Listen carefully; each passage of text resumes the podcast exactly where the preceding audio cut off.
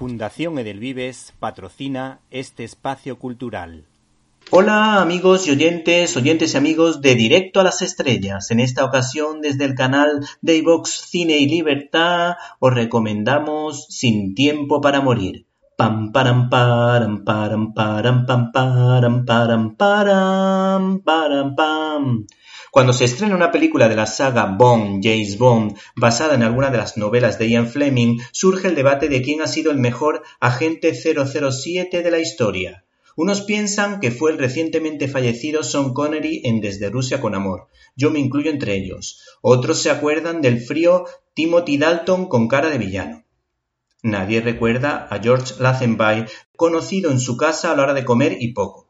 Roger Moore probablemente sea el más simpático y querido por esa mirada entre inocente y pícara, mientras que el más elegante estoy convencido de que es Pierce Brosnan, recordado por la serie Remington Steele. Sin embargo, el mejor de todos ellos es sin duda Daniel Craig. De hecho, mi película favorita de la interminable saga es Casino Royale del cineasta Martin Campbell, una producción del gusto de personas que incluso no son aficionadas al cine de acción. El citado actor vuelve a dar la talla siendo esta su quinta aportación muy vinculada a la anterior.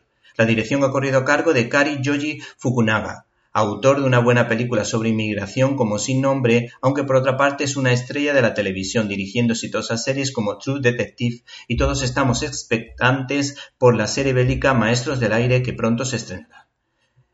Esta nueva entrega, la que sería la vigésimo quinta, conjuga acción y drama a partes iguales, no siendo tan optimista como otras. En esta vemos a un 007 más maduro que no se plantea su vida de modo hedonista, sino que después del dolor por haber perdido a la mujer de su vida, lucha por encontrar de nuevo la estabilidad con una misteriosa mujer. El arranque de esta película es de los más espectaculares que recuerdo en una película de acción. Estas escenas han sido rodadas en el bellísimo pueblo italiano de Matera. El mayor defecto de esta gran película de la saga no es que prepare el terreno para introducir a una nueva heroína en versión femenina, aunque sería cambiar lo pensado por su creador, sino que es muy políticamente correcta, pues es mujer negra y tiene un amigo que hace guiños a la ideología de género.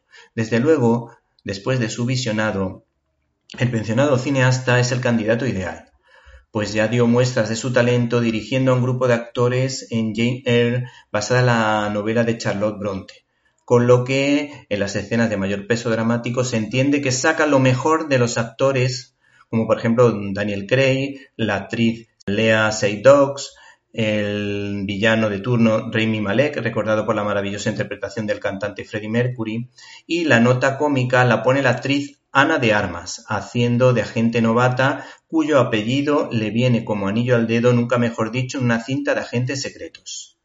Sin tiempo para morir, permite la reflexión sobre lo que puede llegar a hacer una madre por amor hacia su hija en este caso, o sobre el sentido que tiene el sacrificio para lograr el bien común. De un modo implícito, este largometraje trata de hacer distinción entre la afectividad vinculada al compromiso frente a otro tipo de planteamientos solo relacionados con el placer. Otros apuntes interesantes son el elogio que se hace sobre la amistad, así como un homenaje fordiano con petición de perdón vinculado a la relación con Dios y los difuntos en un cementerio.